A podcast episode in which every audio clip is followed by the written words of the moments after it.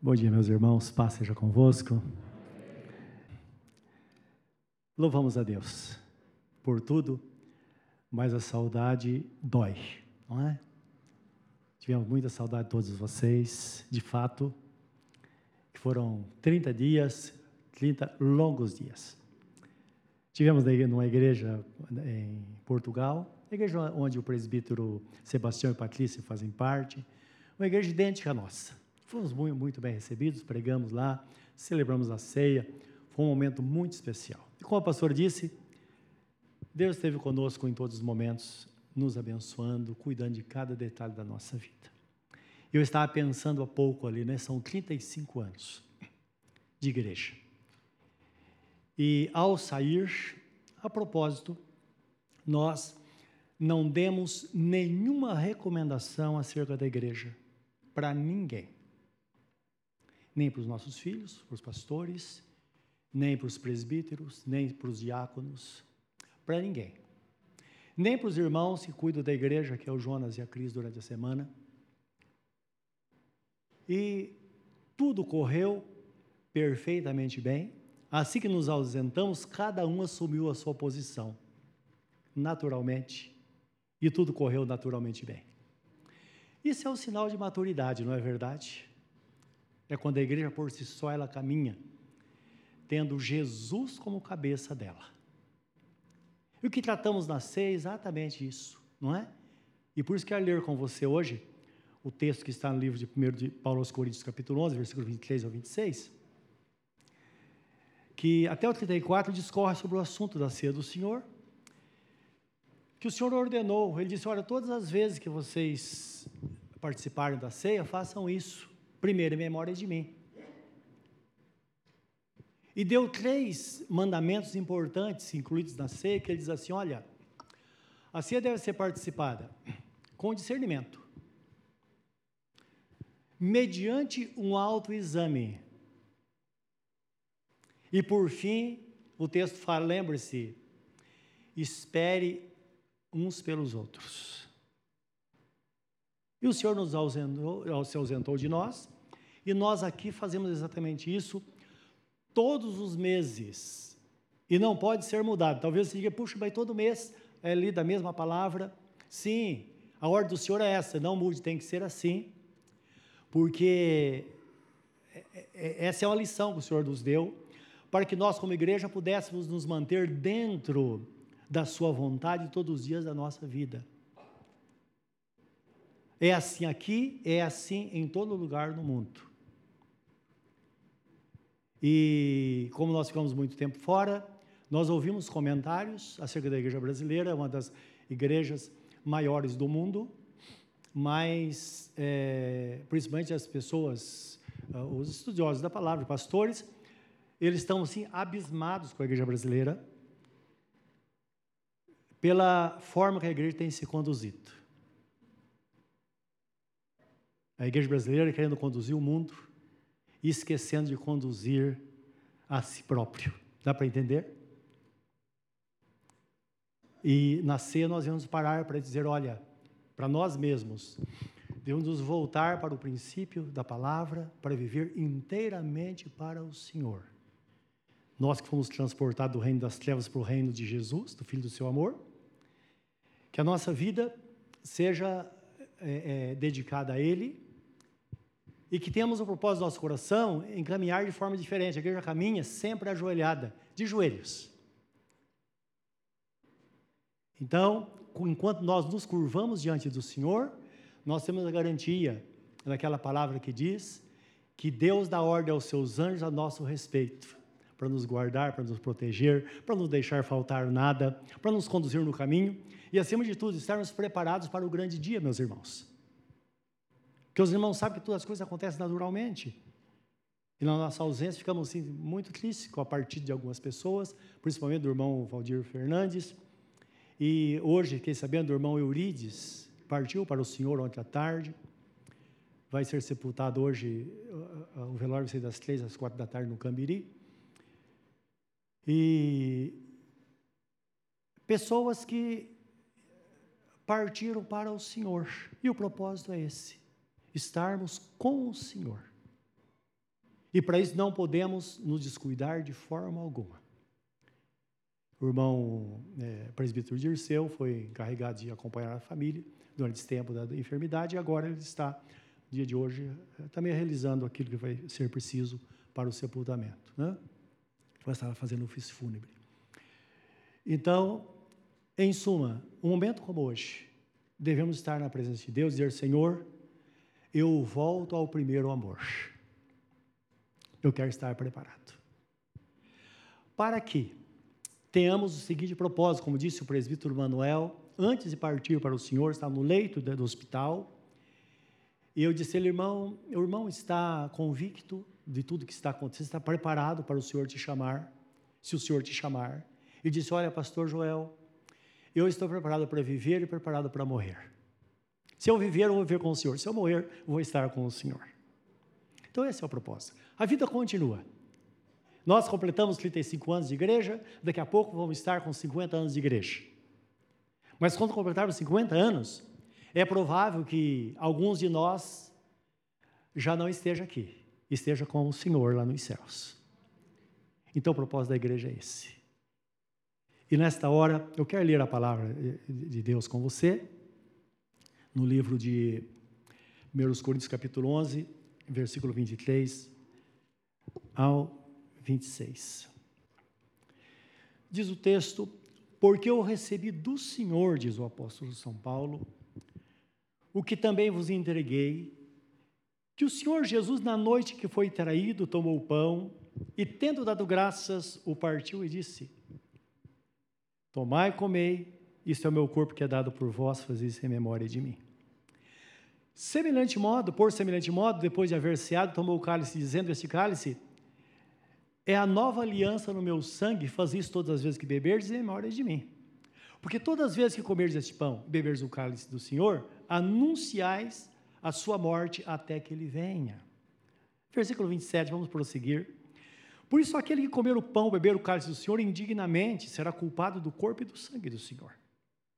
Examine-se, pois, o homem a si mesmo, e assim coma do pão e beba do cálice. Pois quem come e bebe, sem discernir o corpo, come e bebe juízo para si. Eis a razão porque há entre vós muitos fracos e doentes, e não poucos que dormem.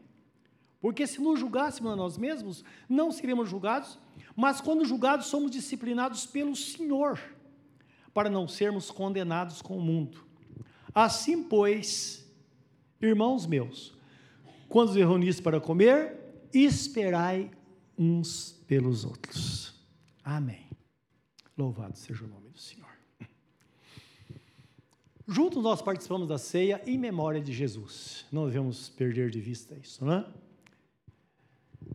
Porque, na verdade, a ceia do Senhor, meus irmãos, a, a, a princípio, ele é, um, é um testemunho da missão de Jesus Cristo ter vindo ao mundo, para assumir a natureza humana, sem deixar de ser divino,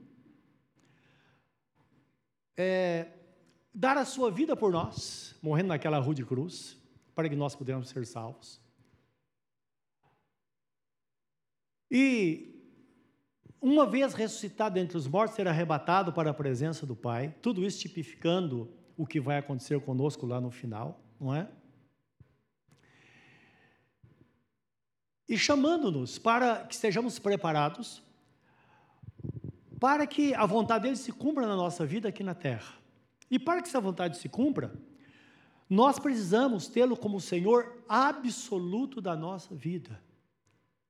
E o propósito, a, a propósito da palavra nos ensina que nós, como crentes, devemos viver sempre integralmente para Deus, viver totalmente para o Senhor tendo como Senhor absoluto das nossas vidas, a ponto de não deixar que nada assuma o seu lugar na nossa vida em tempo algum. Esse é o propósito bíblico da ceia do Senhor. E a ceia do Senhor, é importante entendermos que ela gira em torno da relação que nós temos com Ele e que Ele tem conosco, e a relação que nós temos também com os nossos irmãos, não com o mundo, mas com a igreja.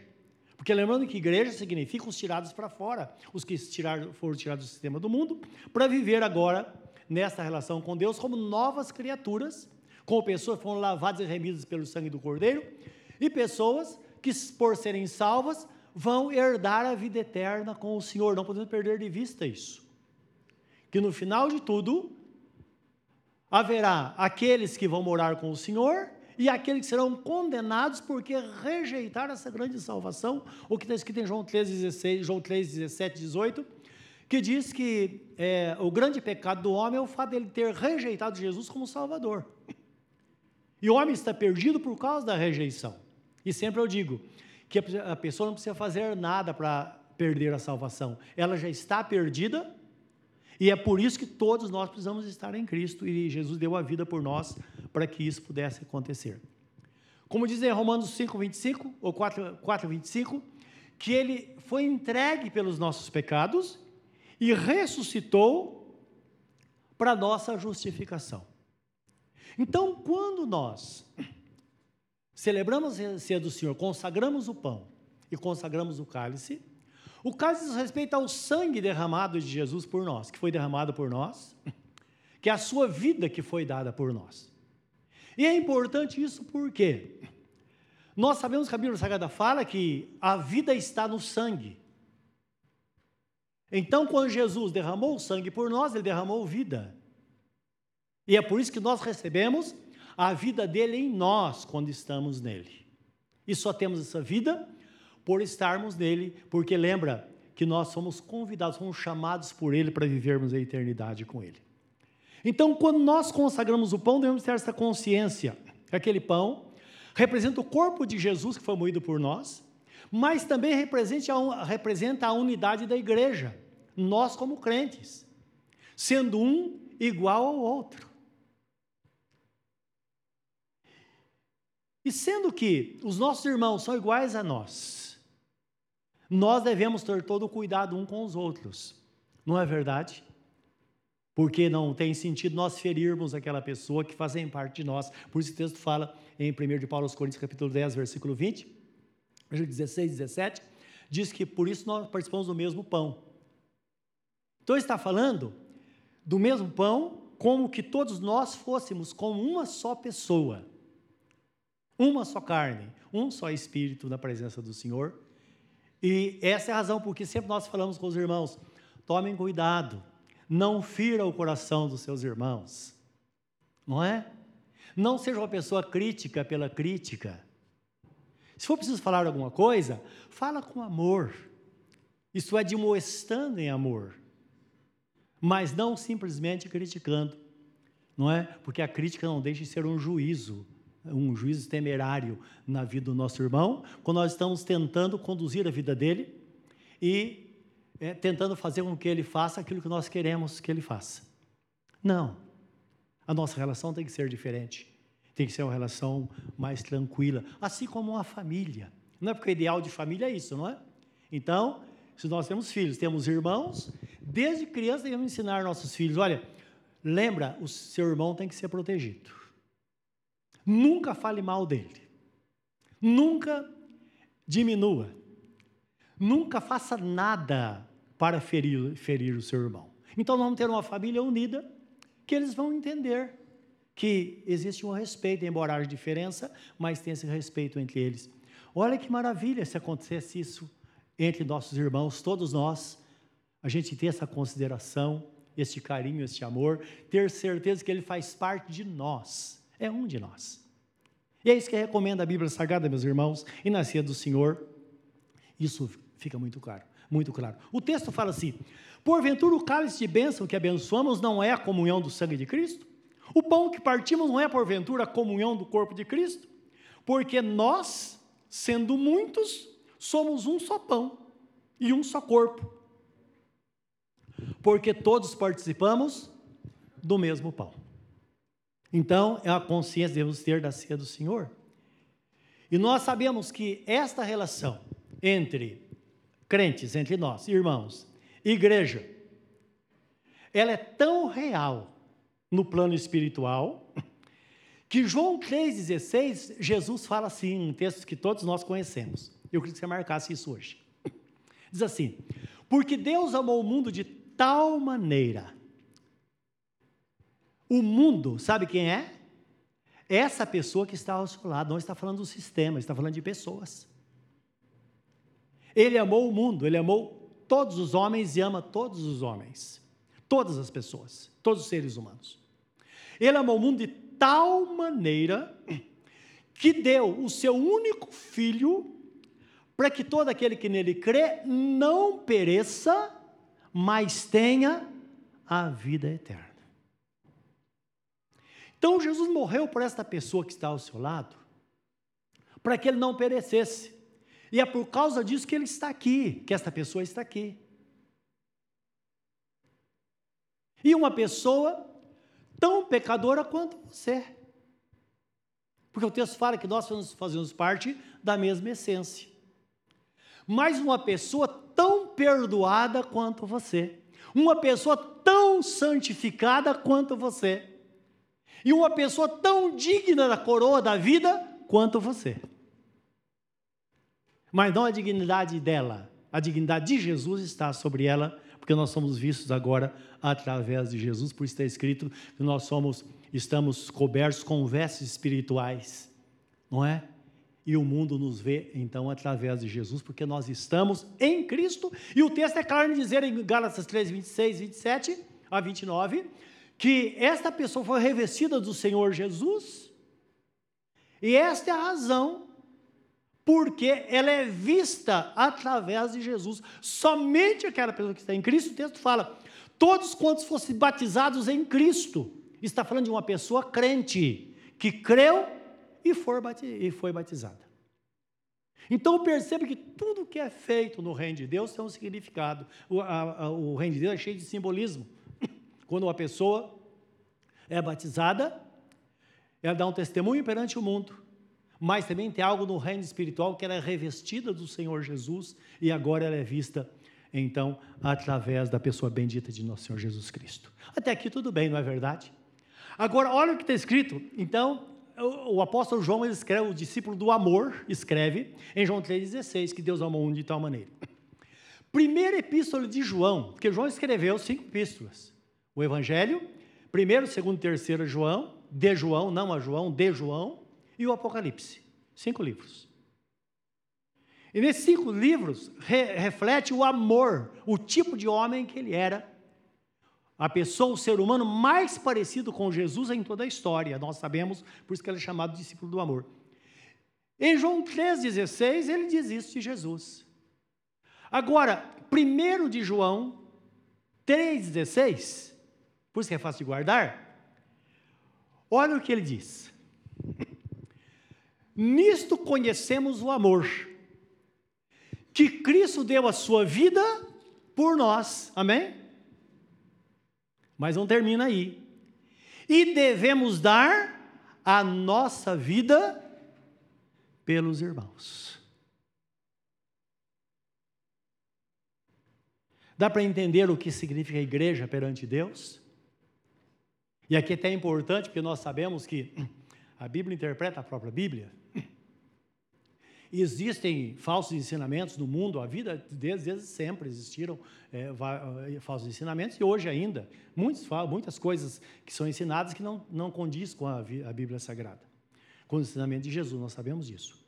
Então o retrato da igreja é esse, é uma igreja tão amorosa que um está disposto a dar a vida pelo outro, não tirar a vida do outro, mas dar a vida pelo outro. E quando você ouvir um ensinamento que existem por aí, que as pessoas dizem: olha, se você é crente, você serve a Deus, se você ficar doente, um filho ficar doente, e precisar de uma transfusão de sangue, deixa ele morrer. Porque a vida está no sangue, não pode ter duas vidas da mesma pessoa. Então, nós não, deixa o filho morrer e não permite que se faça transfusão de sangue. Quem já ouviu esse ensinamento por aí, dá um sinal. O que, que a Bíblia Sagrada diz? Nós sabemos, a vida está no sangue ou não está? Olha a importância do sangue. Tanto é que o cálice representa o sangue de Jesus derramado por nós. a vida derramada por nós. Agora o texto eu vou ler de novo para os irmãos. Nisto conhecemos o amor que Cristo deu sua vida por nós e devemos dar a nossa vida por quem? Pelos nossos irmãos. Se for preciso dividir o seu sangue para que alguém mantenha, se, se mantenha vivo, tenha certeza que é a maior expressão de amor que um ser humano pode declarar na face da terra. Amém, meus irmãos? Então, esse é o ensinamento bíblico, que diverge de tudo aquilo que muitas vezes as pessoas tentam pautar, não é? Então, nós sabemos que a Bíblia interpreta a própria Bíblia. E quando Jesus foi perguntado acerca do grande mandamento, perguntar a Jesus, Senhor, qual o grande mandamento? É claro que tentaram preparar a situação para ver se Jesus caía em contradição. E Jesus foi claro em dizer: olha, o que está escrito é o seguinte: amarás o Senhor teu Deus de todo o teu coração, toda a tua alma, todo o teu entendimento e com todas as suas forças. E o segundo, ele já aproveitou, e o segundo semelhante a esse, porque um não pode existir sem o outro. Dá para entender isso?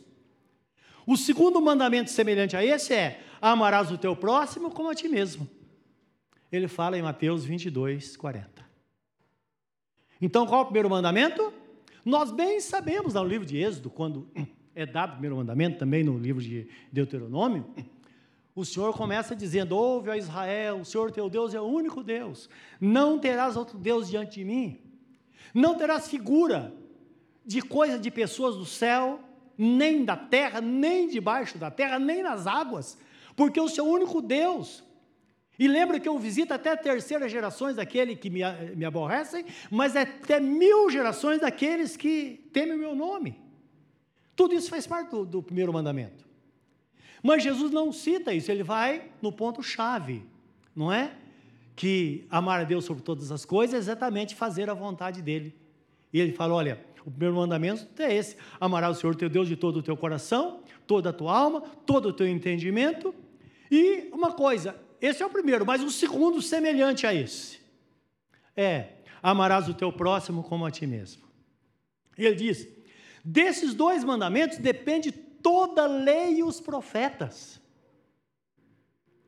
Significa o que, meus irmãos? Que a Bíblia Sagrada ela é sintetizada nesses dois mandamentos. Se a pessoa se converte a Jesus e nunca teve a Bíblia para ler, mas se der a ele esses dois mandamentos,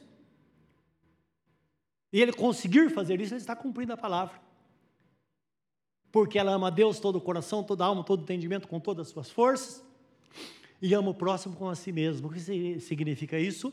O apóstolo Paulo explica mais tarde, diz assim, olha, é, a, a, a síntese de todo esse pensamento do amor é que, na prática, você simplesmente deve fazer para o próximo o que você gostaria que fizesse com você.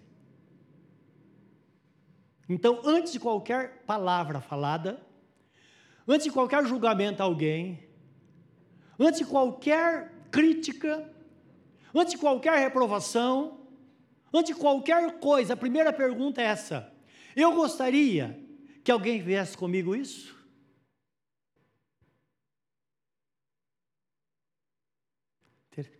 Interessante, não é? A gente vê isso no dia a dia. Eu não sei se você já teve experiência, como nós já tivemos, tive várias vezes, e de repente alguém se encontrar alguém e, claro, existem pessoas oportunistas, mas a pessoa às vezes ela pede algo para você. E às vezes dentro de você fala, não, imagine, de novo, vou, coisa assim. Mas aí, quando você para, e você pergunta, eu gostaria que fizesse isso comigo? Aí nós vamos saber o que fazer no momento, não é verdade? Mostrar para nós o que fazer e o que não fazer diante de qualquer situação. Olha que coisa gloriosa. Que bênção pode acontecer então na nossa vida. Portanto, meus irmãos, quando nós celebramos a ceia do Senhor, nós fazemos em memória de Jesus, não é? E nós temos um caminho aberto para esta relação entre Jesus, a igreja e nossos irmãos, sabendo que nós só vivemos o que vivemos, temos o que temos, somos o que somos, pela graça de Deus, porque estamos em Cristo. Como ele, me, ele mesmo diz em João 14,6: Eu sou o caminho, a verdade e a vida, ninguém vem ao Pai a não ser por mim. É por isso que a vida cristã, ela abre um caminho para essa relação com Deus, quando nós estamos em Cristo, e se nós não estivermos em Cristo, nós não teremos condição de colocar a palavra de Deus em prática. Agora, para ser cristão, para estar no caminho, tem que começar no ponto certo. Que é receber a palavra, crer na palavra, tomar a decisão, não é? De servir ao Senhor.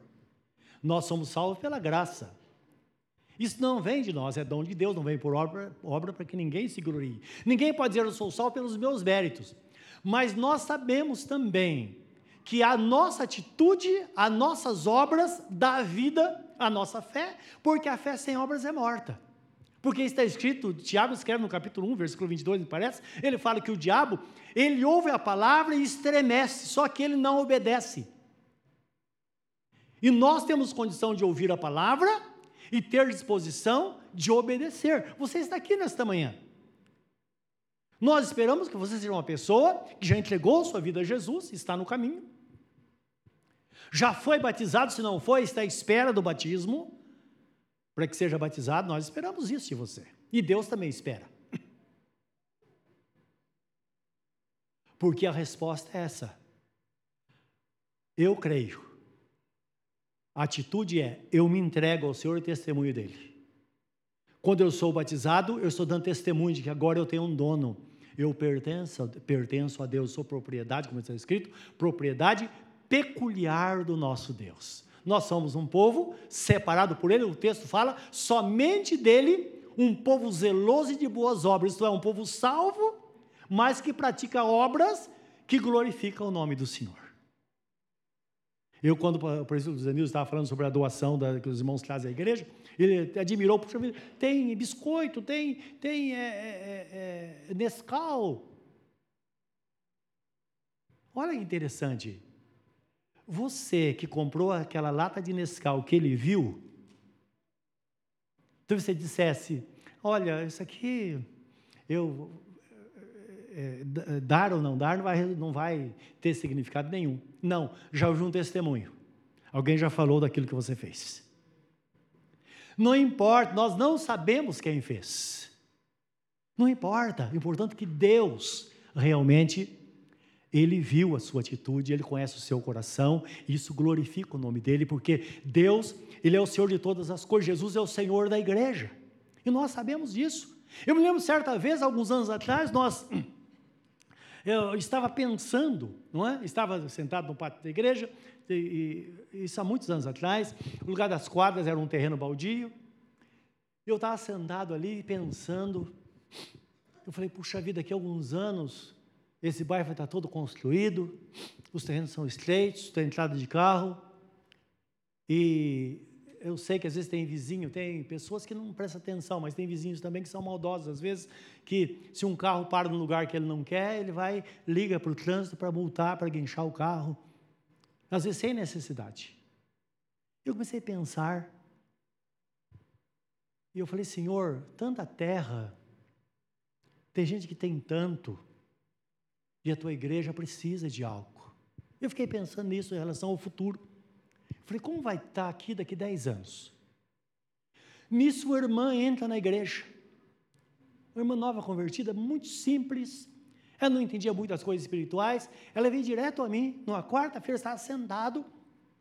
O pastor Joel, eu não sei, eu, eu, eu creio que Deus falou comigo quando eu entrei na igreja. falei, irmã, mas o que, que ele falou? Eu disse: Olha, eu vou te falar, mas se eu, eu não entendo muito, se o senhor achar que deve considerar, tudo bem, se não, não tem problema, pode ser da minha cabeça. Eu falou: quando eu entrei na igreja, me veio algo, falou, uma, uma voz falasse dentro de mim. Falou, mas eu, é uma coisa como se fosse um pensamento tão forte. Mas parece que é uma voz dentro de mim. e falou assim: vai, fala com o seu pastor, para ele fazer o que ele está pensando, porque é eu, eu estou na direção de tudo isso. Eu fiquei, falei, meu Deus. Eu criei naquilo porque era real, estava muito, muito preocupado. Aí cheguei no culto, era mês de março, eu falei, irmãos, dia 5 mais ou menos, de maio, né, não me lembro o ano. E eu falei, irmãos, olha, nós vamos comprar esse terreno. Só que não temos dinheiro mas nós vamos comprar. Então, na próxima ceia, lembra, nós vamos lançar uma campanha na igreja para que quem vai contribuir? Nós. Vamos contribuir aquilo que podemos e Deus vai fazer alguma coisa. Tá bom. Falei, então se prepare, ore a Deus, aquilo que Deus colocar no seu coração é o que você vai contribuir.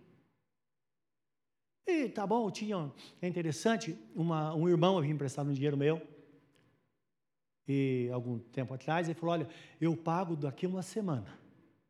E já fazia seis meses, ele, nem, nem falou nada. Eu aproveitando, liguei para ele falei: Irmão, olha, eu, nós vamos comprar o terreno da igreja, era pouquinho dinheiro, né? Eu falei: Mas está na hora de você me pagar, porque esse dinheiro é, é de Deus, considera o dinheiro de Deus daqui para frente. E ele depositou na mesma semana o dinheiro. Até dei a conta da igreja, você pode depositar direto da conta da igreja. Meus irmãos, na próxima ceia, dia 6, me parece, a gente ia começar essa campanha. No dia 25, a irmã, que é tesoureira da igreja, mandou um recado dizendo, pastor, nós temos o valor do terreno na conta da igreja.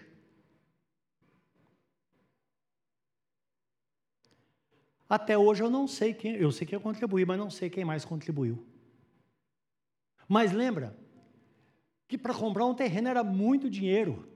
Para de repente, em 20 dias, do nada, Deus mover as coisas, aquele dinheiro estava lá. Até hoje eu não sei quem contribuiu, mas uma coisa é certa: Deus estava lá conduzindo as coisas. E sabe o que aconteceu? Aí eu disse, irmãos, não tem sentido para nós fazermos essa campanha no dia da na próxima ceia. Nós suspendemos a campanha. Disse, olha, se você contribuiu, amém. Se você não contribuiu, me desculpa, quem sabe se tem outra oportunidade no futuro.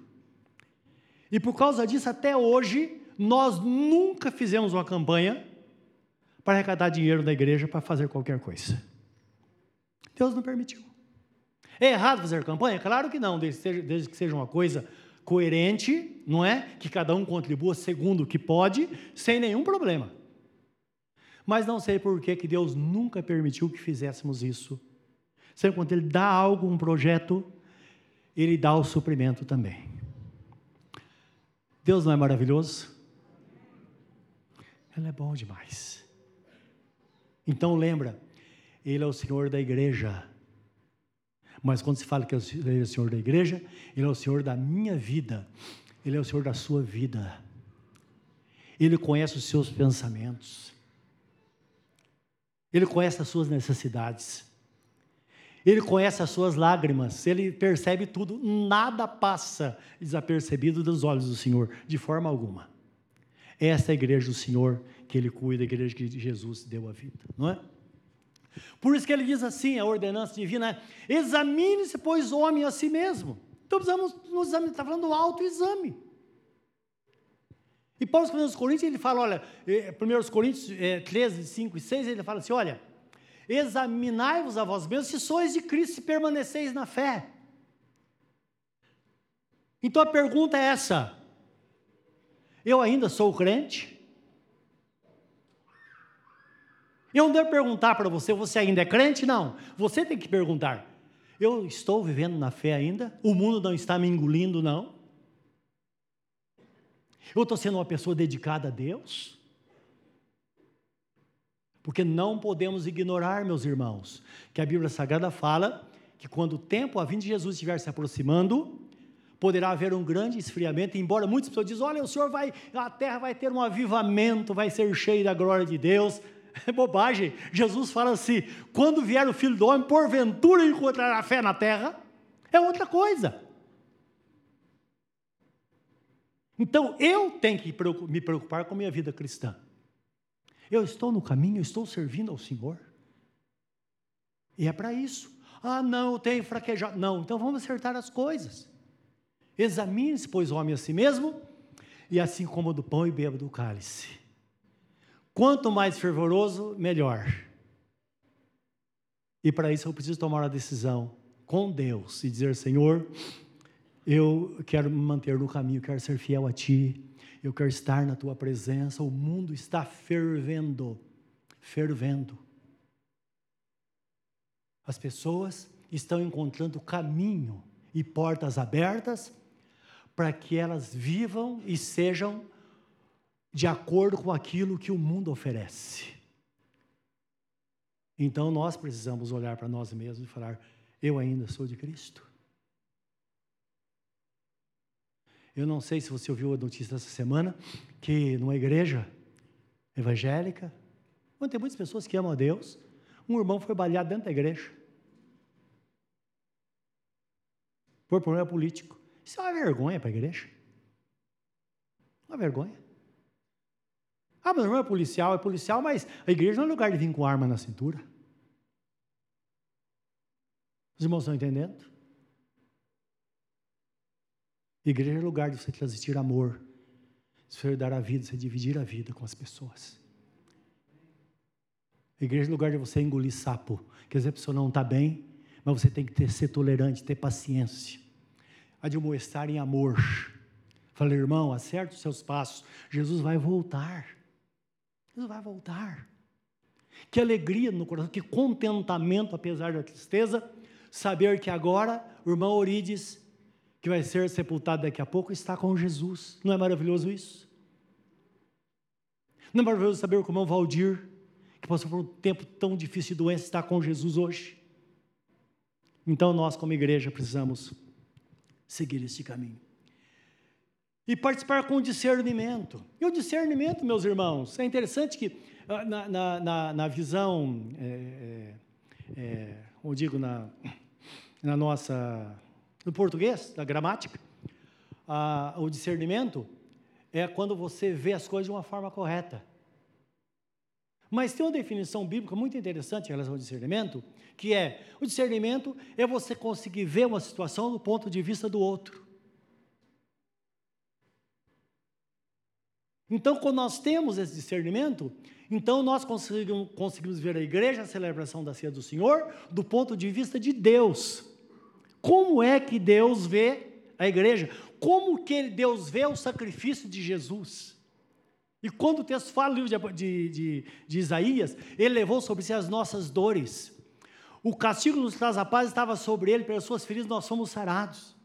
A prova é o Pai moê-lo, fazendo-o enfermar, para que pudesse entregá-lo por nós. Ele fez isso por mim e por você. E o texto termina: e o meu justo verá o fruto do seu penoso trabalho e ficará satisfeito. Jesus está satisfeito com a sua vida e você está aqui. Você poderia estar em qualquer lugar, mas você está aqui. Esse é o discernimento apresentado por Deus. E por fim, esperai uns pelos outros, meus irmãos. Nós sabemos que essa atitude prefigura, ou é uma figura, do arrebatamento da igreja. No arrebatamento, ninguém vai ficar para trás. E é interessante, olha o que diz acerca do arrebatamento. Dizemos-vos, pois, isto pela palavra do Senhor, que nós, os que ficarmos vivos, para a vinda do Senhor, não precederemos os que dormem. Porque o mesmo Senhor descerá do céu, o Senhor descerá do céu com alarido e voz de arcanjo e com a trombeta de Deus, e os que morreram em Cristo ressuscitarão primeiro. Depois nós, os que ficarmos vivos, seremos arrebatados juntamente com eles para estarmos para sempre com o Senhor. Então, esperar uns pelos outros significa que nós estamos vivos.